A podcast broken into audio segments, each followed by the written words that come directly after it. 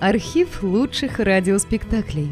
Друзья, мы обращаемся к тем, кто слушает наш канал. В последнее время канал сильно вырос и приобрел новую аудиторию. Содержать канал все сложнее. Надо обслуживать технику, хостинг, каналы связи, обеспечивать выход выпусков. Работа будет продолжена в любом случае. Выложена совсем малая часть материала. Обращаемся к вам за помощью. Будем благодарны любому пожертвованию в пользу канала. Спасибо! Реквизиты и способы связи в описании канала.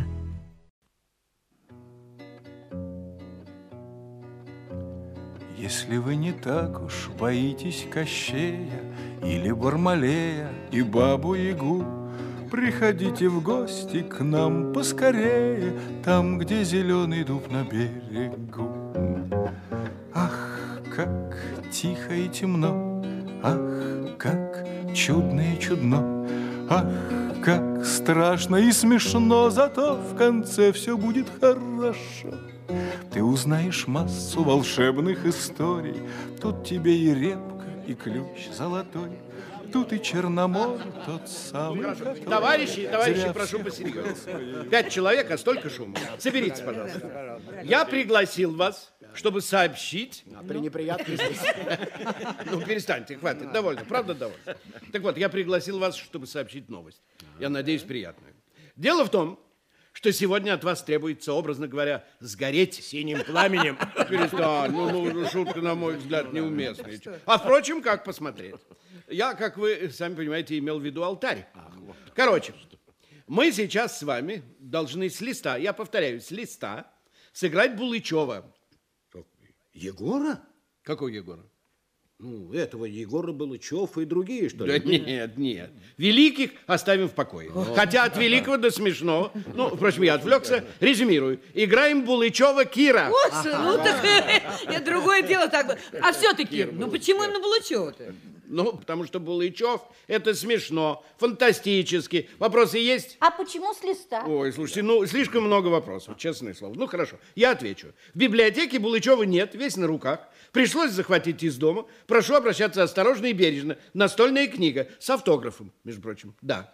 И вообще мы в цейтноте. Текст размножить не успели. Режиссер внезапно занемог. Ураганная форма насморка. Кошмар. Поэтому я, редактор, собрал вас здесь в качестве, так сказать, сил быстрого реагирования. Выручайте эфир. Сказали бы, мы свои настольные захватили бы. А что именно из Булычева-то? Он ведь плодовитый. Ну, две истории из жизни Корнелия Удалова. Там речь идет... А, подожди, только не говорите мне, что вы все их читали. Почему? Я их наизусть знаю. Наизусть? Да, все Любимый читали. персонаж. И не раз. Правда? И не раз, а как же? Не, что, вы, вы это серьезно? Ну, Ну, прямо гора с плеч. Хорошо, хорошо. Тогда задача несколько упрощается. Я читаю по своему настольному экземпляру, а вы, полагаясь на вашу профессиональную память. Но я прошу близко к тексту.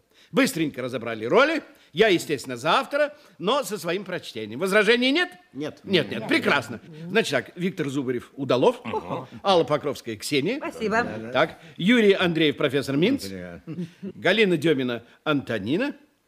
Так, Боря Левинсон, Геннадий, дядя и тетя Ксении. Приготовились? Так, спокойно. Тишина в студии, тишина. Мотор. Хотя, стоп, стоп, мотор, одну секундочку. Надо, знаете ли, лишний раз уточнить, на всякий случай. А то в этой суматохе сейчас узнаю время. Один час ровно. Спасибо, спасибо. Итак, тишина. Мотор. Поехали.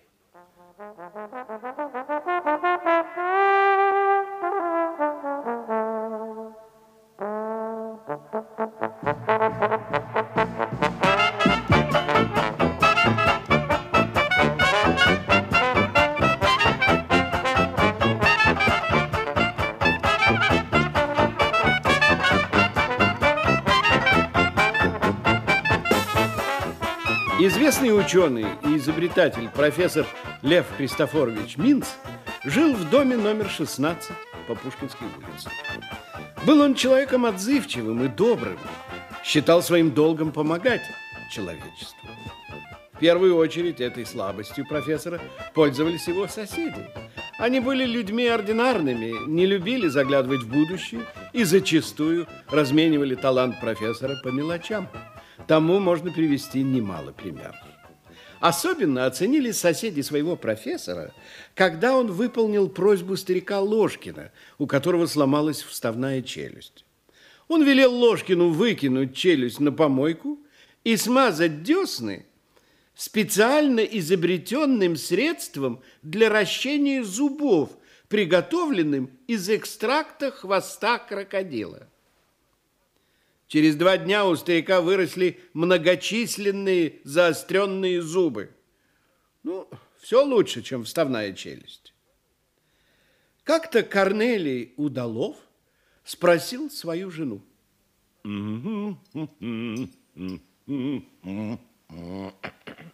Ксюша, тебе не кажется, что я... что я лысею? Ты с детства плешивый. Да и нет, ну, может сходить ко Льву Христофоровичу. А тебе не поможет. Ну, почему же не поможет? Почему? Вот у Ложкина новые зубы Да выросли. не тебе это нужно, это ей нужно. Кому? Той, которую твоя лысина не устраивает. Твоя ревность переходит границы. Это шпионы переходят границы, а моя ревность дома сидит, проводит одинокие вечера.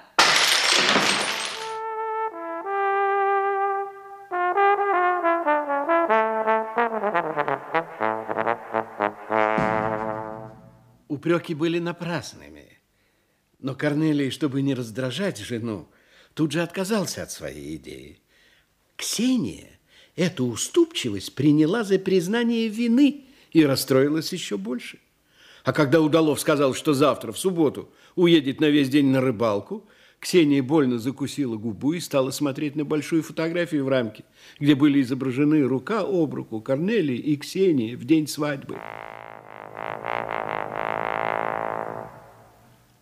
Неудивительно, что как только Удалов ушел на службу, Ксения бросилась к профессору. Лев Христофорович, сил моих нету, выручай. Чем могу быть полезен? Не могу больше. Даже если он и вправду на рыбалку едет, меня подозрение душит. Я чрезвычайно ревнивая. Прямо вот, прямо вот заперла бы его в комнате и никуда бы не пускала. А как же его работа? А как же его обязанности перед У обществом? него обязанности перед семьей. Кроме того, я бы его только на выходные бы запирала или по вечерам. Вряд ли это реально. И не входит в мою компетенцию. Ходит. Думай, на то ты профессор, чтобы семью сохранять. Не представляю. Мужчину средних лет трудно удержать дома. Тогда сделай ему временный паралич. Бесчеловечно. Мне иногда хочется, чтобы мой удалов был маленький. Носила бы я его в сумочке, никогда бы не расставалась. Люблю его, люблю дурака. Маленьким.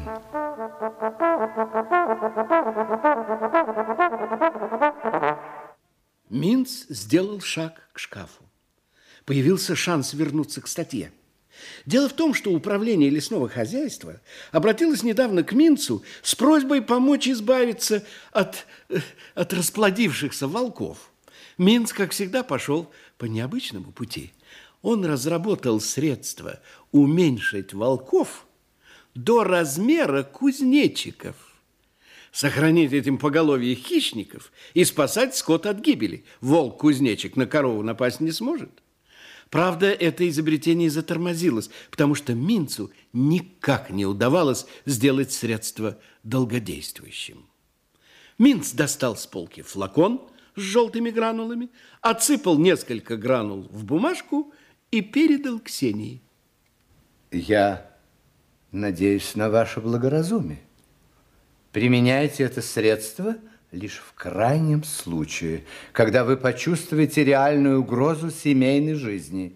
Если ваш супруг примет гранулу, на 24 часа он станет маленьким, а затем без вреда для здоровья вернется в прежний облик. Все ясно? Спасибо, спасибо, профессор, от меня, от детей, от всех женщин нашей планеты. Ну, Теперь они у нас попрыгают.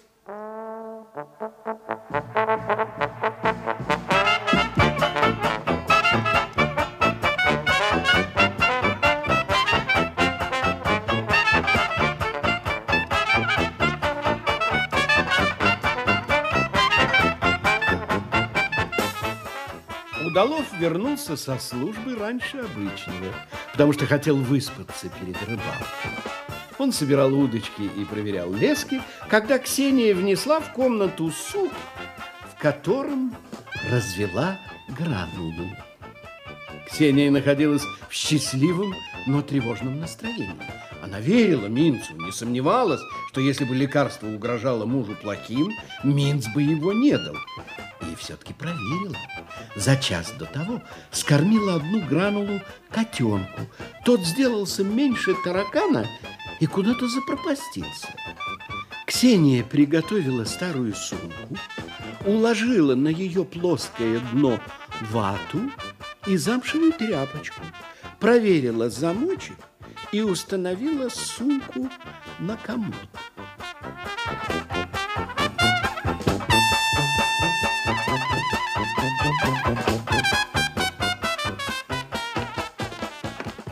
Иди поешь, испытуемый. Кто я?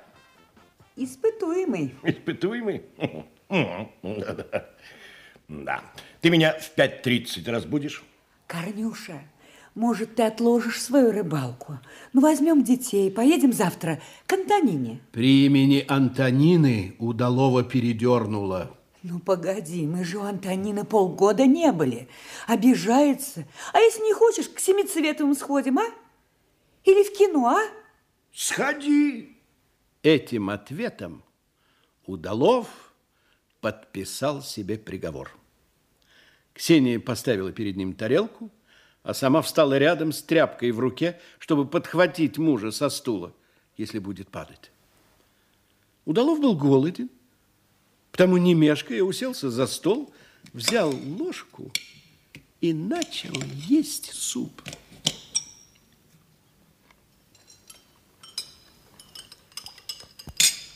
Ну, а хлеб где?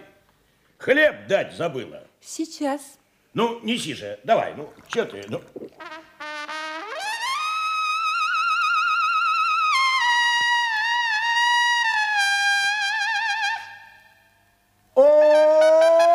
Удалов стал стремительно уменьшаться.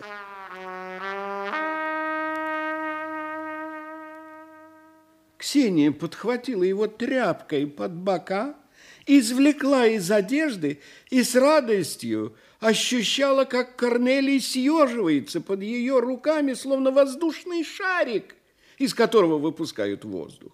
Корнелий, видно, опомнился, начал дергаться, сопротивляться, но силы его движений были схожи с трепетанием птенца, и потому без особого труда Ксения, так и не вынимая его из тряпки, сунула в сумку и вывалила на белую вату.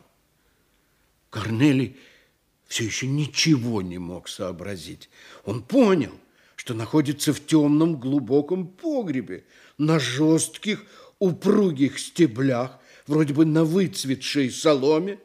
Сверху колеблется огромное лицо, странным образом знакомое, словно в кошмаре, а на лице видна улыбка. Ни на какую рыбалку ты не поедешь. Посидишь дома, посидишь дома с семьей. Спасибо Льву Христофоровичу, что пожалел бедную женщину. Теперь-то я с тобой, бесстыдник, хоть на выходные дни не расстанусь. Корнюша, для твоего же блага. Это все любовь моя виновата. Век бы с тобой не расставалась, ласкала бы тебя, нежила. Ну, что ты, лапушка? Ну, что ты волнуешься? Ну, посидишь немножко, ну, придешь в себя, поймешь, так полезнее. Потом, потом телевизор посмотрим. Я тебя в канареечную клетку посажу, все равно пустует. Детишки не увидят. Детишек я на первый вечер к мамаше послала, потому что с непривычки можешь чего-нибудь лишнего натворить. Прекрати! Немедленно прекрати! Ты что? Ты что, с ума сошла? Ты что, с ума сошла со своим Львом Христофорычем? Да я вас, да я вас по судам загоняю! Мне на работу в понедельник! Завтра к вечеру будешь как прежде. Ты кушать хочешь?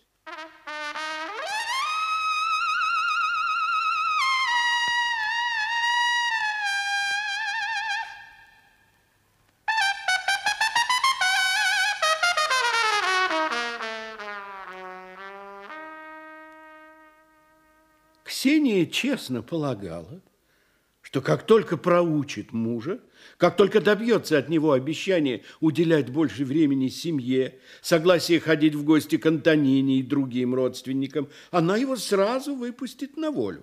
Ведь должен же Удалов понять, что иного выхода нету. Если будет упрямиться, всегда можно снова подложить желтую крупинку.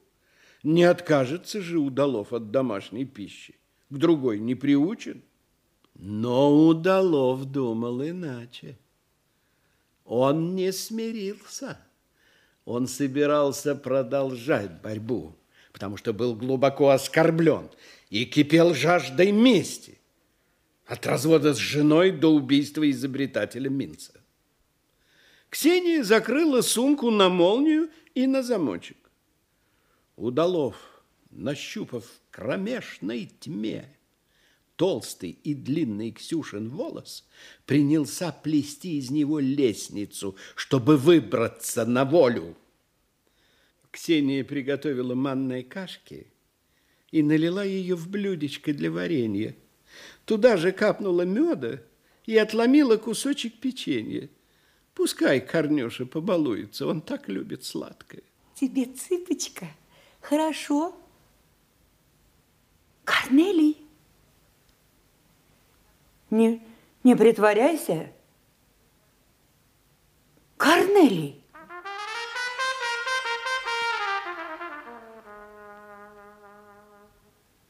Ксения потрогала мужа пальцем, и тот безжизненно и податливо перевернулся на спину. Ксения попыталась было нащупать пульс, но поняла, что так недолго сломать мужу ручку. Обливаясь нахлынувшими слезами, Ксения вытащила мужа из сумки и положила на диван. Сама же бросилась к Минцу. Того не было дома, метнулась обратно в комнату и удалов, который к тому времени уже вскочил и бегал по дивану, ища место, чтобы спрыгнуть, еле успел улечься и снова принять безжизненную позу. Ксения не обратила внимания на то, что ее муж лежит не там, где был оставлен. Она вслух проклинала Минца, который погубил ее Корнелия, и собралась уже бежать в неотложку, но спохватилась. Неотложка приезжает за людьми, что ей делать с птенчиком?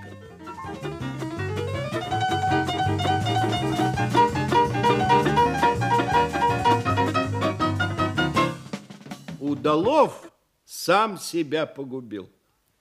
Ему показалось, что жена отвернулась, и он легонько подпрыгнул и сделал короткую перебежку к диванной подушке. И Ксения увидела его притворство и ужасно оскорбилась. Ах так, притворяешься, пугаешь самого близкого тебе человека, любящую тебя жену. Просидишь до завтрашнего вечера в сумке, одумаешься. И она бросила его в сумку, брезгливо держа двумя пальцами, словно гусеницу. Для твоего блага, для твоего перевоспитания.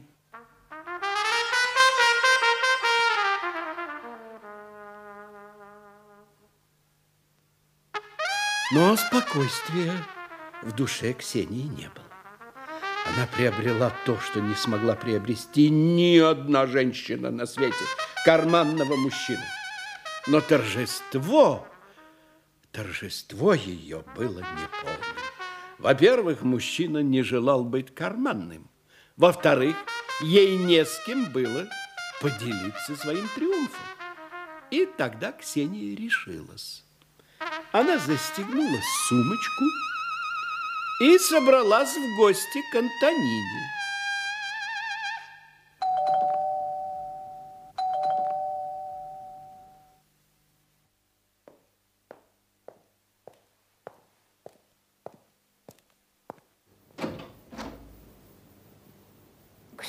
Ксюша, а я вас завтра ждала. Ничего, ничего, мы ненадолго. А Корнелий не придет? Мой-то дрыхнет, на футбол ходил, вот и дрыхнет. Только пирога не жди. Пирог я на завтра запланировала. Придется кого-то еще звать на завтра вместо тебя. Как здоровье Ксении? Ноги не беспокоят? Да ты проходи. Чего стоишь в прихожей? На тахте, сжатые между двумя буфетами, старым и новым, лежал Антонинин муж, Геннадий, такой же сухой, жилистый и длинноносый, как Антонина, и, закрыв голову газетой, делал вид, что спит, надеялся, что его не тронут и уйдут в другую комнату. Вставай, развлекай гостей. Я пойду чай поставлю. Нет, хуже, чем гость не ко времени. А твой-то где? Со мной. А? Никогда он ко мне не приходит, брезгует. Ты вставай, Геннадий, вставай. О, племянница. А где Корнелий? Здесь он. А, а, я тоже по гостям ходить не терплю. Все это сплошные бабские разговоры. Нет, меня не затянешь. А Корнелия за его упрямство даже уважаю. Тихо, тихо, тихо, тихо. Че? Не тебе. Это я Удалову. Ты сумку со стола убери. Не делай сумку на столе держать. Вот все-таки, будь моя воля, я бы мужиков далеко не отпускала. Ну, отработал, пришел домой. А дальше никуда. Всю жизнь мучаюсь. Всю жизнь. Это есть спесь и тщеславие. Ты нам по маленькой не поставишь по случаю праздника? Молчи. В одиночестве пить – алкоголизм. Сам же читал в журнале «Здоровье». Если по маленькой, не алкоголизм, а удовольствие. Ведь и Ксюша не откажется. Не откажешься, Ксюша? Не откажусь. И Корнелий не откажется.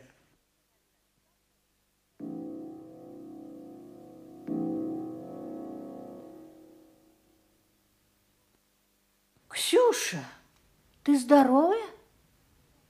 Если что, аспирину дам. Я же заметила. Думаешь, глухая? Ты все твердишь. Со мной Корнелий, рядом Корнелий. А мы-то видим, что нет его. Ты говори всю правду. Может, ушел совсем? Может, что случилось? Может, кого еще нашел? Нет, нет, тетя Антонина. Только с мужем обращаться надо уметь. Вот ты всю жизнь прожила с дядей Геннадием, а он тебя избегает. Я бы от нее в Австралии убежал к антиподам. Может, еще завербуюсь на Сахалин. Молчи. Все равно выпить не дам. Мужчину не удержишь. Мужчина такое дикое животное, что требует свободы. Так что привыкай. К себе его не привяжешь и в сумку его не положишь. Это точно. Кто не положит, а кто и положит. Может, тетя Корнелию чайку нальешь? А то он у меня не ужинавший. Вот он. Вот мой ласковый. Господи!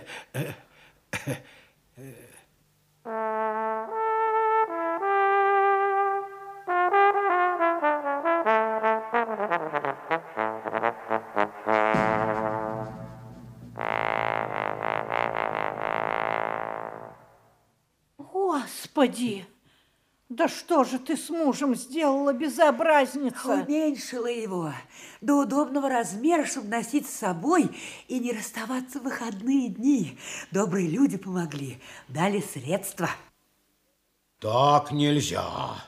Это уж слишком. Если вы, бабы, будете своих мужей приводить в такое состояние, это вам добром не пройдет. Не пройдет. Вот-вот. Не пройдет. Я требую развода при свидетелях. Не спеши. А, Успокойся. Ты у своих не опасайся. Мы тут в семье все и уладим. Ну зачем же ты так, Ксюша? Мужчине перед людьми стыдно. Ему же на службу идти. А как он такой жалкий на службу пойдет? Кто его слушаться будет? А если его завтра в горсовет вызовут? Я требую развода.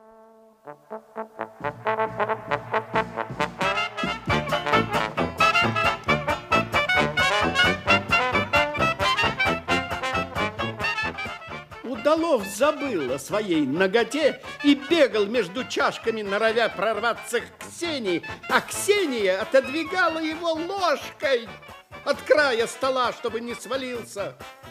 А ты помолчи. Прикрой стыд, не маленький. Удалов опомнился метнулся к чайнику с заваркой, но укрыться за ним не смог. В полном отчаянии схватился за край поллитровой банки с вареньем, подтянулся и перевалился внутрь. Не беспокойтесь, тетечка, с понедельника он придет в состояние. Не одобряю. А ты вылезай. После тебя продукт придется выкидывать. А ты вынь меня, вынь, я же сам не вылезу. Ой, ой, пчела. Пчела и в самом деле кружилась над ним, примеривалась и спокойно могла бы закусать удалого до смерти. Теперь ему многое грозило смертью. Ксения вскочила, достала платок и стала гонять пчелу. А Антонина, чем больше смотрела на это безобразие, тем больше сердилась, мрачнела и даже совсем замолкла, потому что гнев в ней должен был накопиться, как пар в котле, прежде чем произойдет взрыв. Чувствуя это и не желая терять времени понапрасну, дядя Геннадий тихонько встал из-за стола, подмигнул Удалову, к которому проникся сочувствием, и на цыпочках отошел к буфету, открыл его и налил из графина себе в стакан, а Удалову в маленькую рюмочку, которая хоть и маленькая, а для Удалова была как ведро. Прогнав пчелу, Ксения достала Удалова двумя пальцами из варенья и, налив в блюдце горячей заварки из чайника и подув в нее, чтобы не обжечь мужа, окунула в заварку Удалова. Тихо-тихо, потерпи, потерпи, ты, цыпочка, потерпи, моя лапочка. Тихо-тихо. А вот что. Я тебя, Ксения, сегодня не звала, так что можешь идти домой.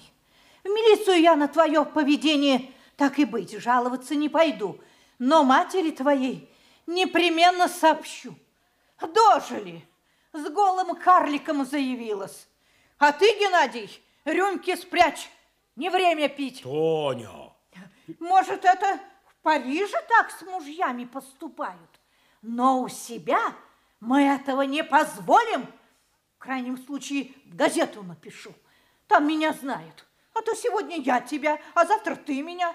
Человек человеку волк, да? Тетя, стой, ну я ж для его блага, чтобы муж не пил, не гулял, был при доме. Это ж, это ж любовь. Я своего в обиду не дам. Пусть какой ни наесть паршивый да гулящий. Что? Сын, Какой... но такой уж мне достался, и менять его не буду. Живи со своими штучками, как ты желаешь, но нас уволь. И если еще раз посмеешь с этим уродом ко мне в дом прийти, с порога выгоню. Иди отсюда.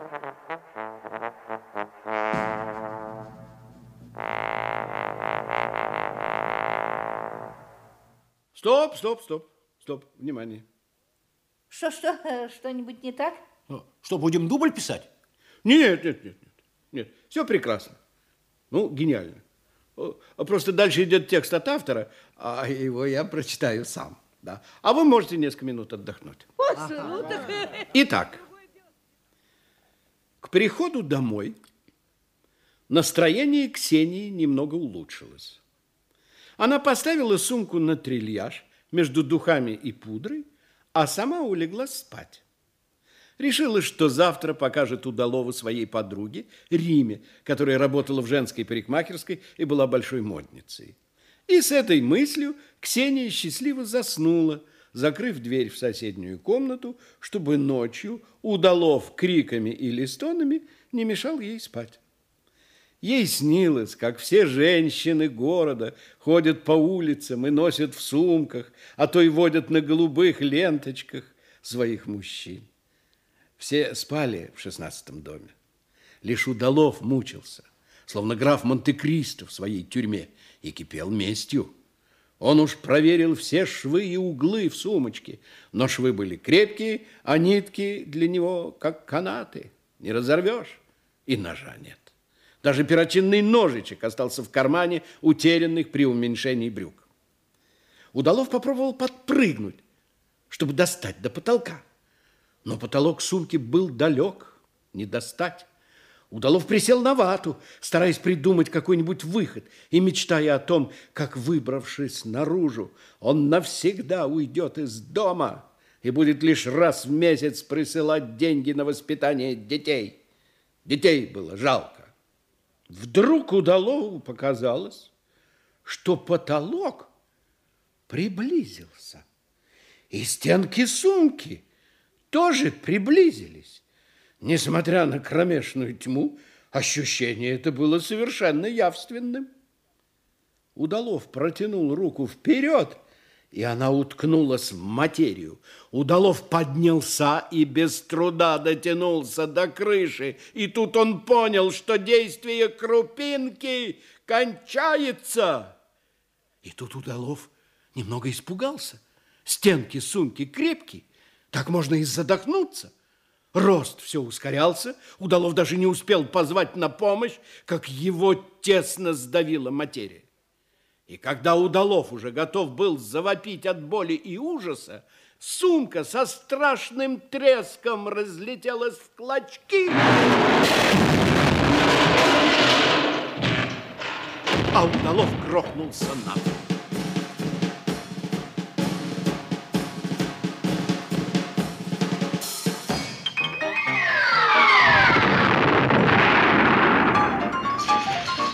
Зеркала на трильяже разлетелись в дребезги.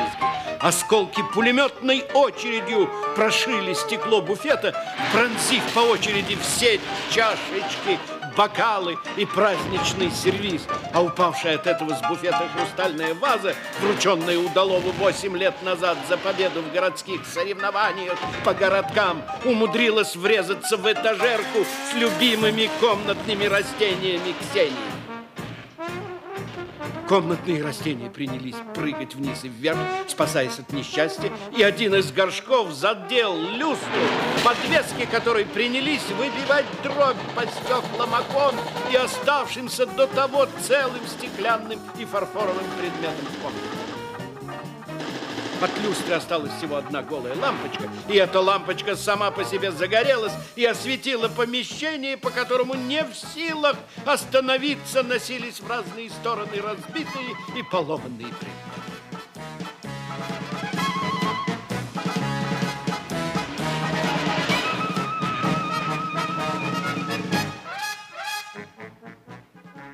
Удалов слушал этот грохот и наблюдал это разрушение, словно прелестный сердцу балетный спектакль, потому что им владело чувство мести, и месть эта была удовлетворена. И по мере того, как разрушение комнаты, в которой было совершено посягательство на самое дорогое, на личную свободу Удалова, заканчивалось, Удалова охватывало внутреннее удовлетворение и даже удовольствие. Он уже не сердился ни на Ксению, ни на слишком изобретательного Минца.